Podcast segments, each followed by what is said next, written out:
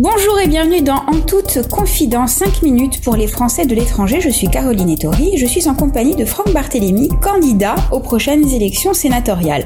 Franck Barthélémy, bonjour et merci d'avoir accepté notre invitation. Bonjour, c'est avec plaisir. Marchand d'art, conseiller consulaire pour une partie de l'Inde, du Sri Lanka, du Bangladesh et du Népal, vous êtes également conseiller à l'Assemblée des Français de l'étranger, administrateur de la CFE et conseiller du commerce extérieur. Franck Barthélémy, vous vous lancez dans la course au sénatorial en conduisant la liste avec vous et pour vous sur le terrain au service des Français. Est-ce qu'on peut qualifier cette liste de dissidente de la majorité présidentielle? Encore une? Vous n'êtes pas le seul dans ce cas. Que se passe-t-il du côté de Renaissance? Alors, je vais pas dire une liste dissidente, je vais dire une liste différente et une liste diverse, parce que en fait, voilà, la, démocratie a le droit de s'exprimer et comme elle l'entend.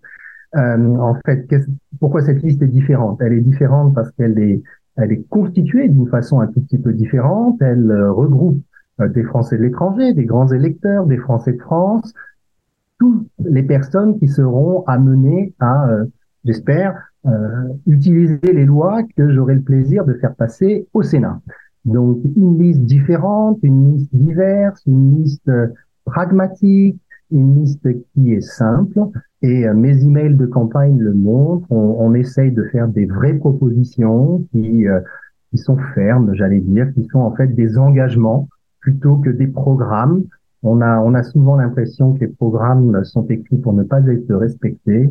Ben, je vais essayer de faire des propositions que je respecterai quand je serai au Sénat. Alors justement, qu'est-ce qui différencie vos propositions des autres listes? Alors, d'abord, les, elles, sont fermes, elles sont, elles sont claires. Par exemple, euh, mon précédent email de campagne était consacré à la CFE. Je propose de réformer la Caisse des Français de l'étranger.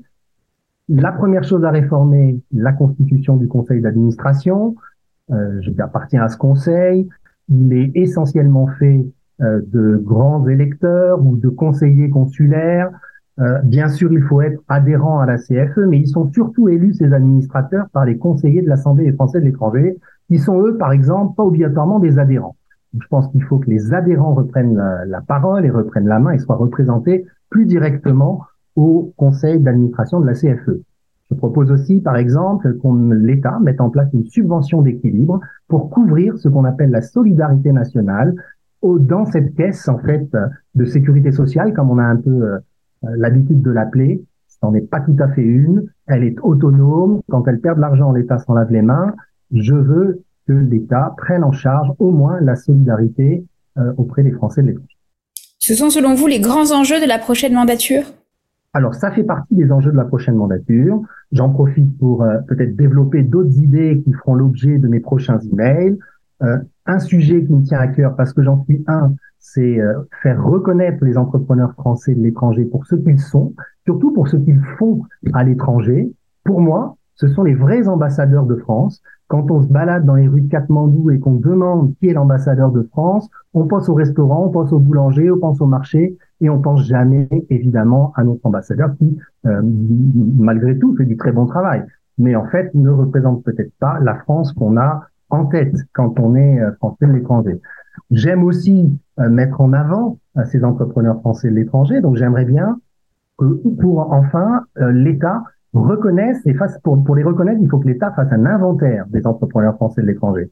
Aujourd'hui, on ne sait pas combien ils sont, on ne sait pas où ils sont, on ne sait pas ce qu'ils font, ce qui est bien dommage parce qu'encore une fois, pour moi, ce sont les vrais représentants.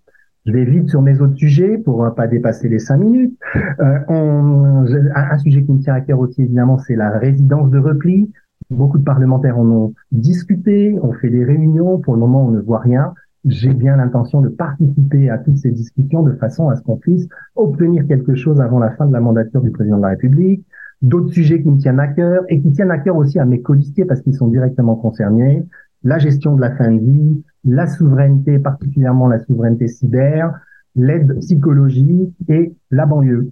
En quelques mots, en toute confidence, Franck Barthélémy, comment envisagez-vous votre rôle de promoteur de la France à l'étranger?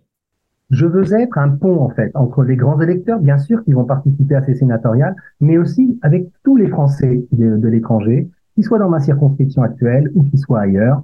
Le rôle du sénateur, c'est d'être euh, d'être un législateur pour tous. Franck Barthélémy, merci d'avoir répondu à nos questions. En toute confidence, 5 minutes pour les Français de l'étranger, c'est fini pour aujourd'hui. On se retrouve très bientôt, toujours sur lesfrançais.press.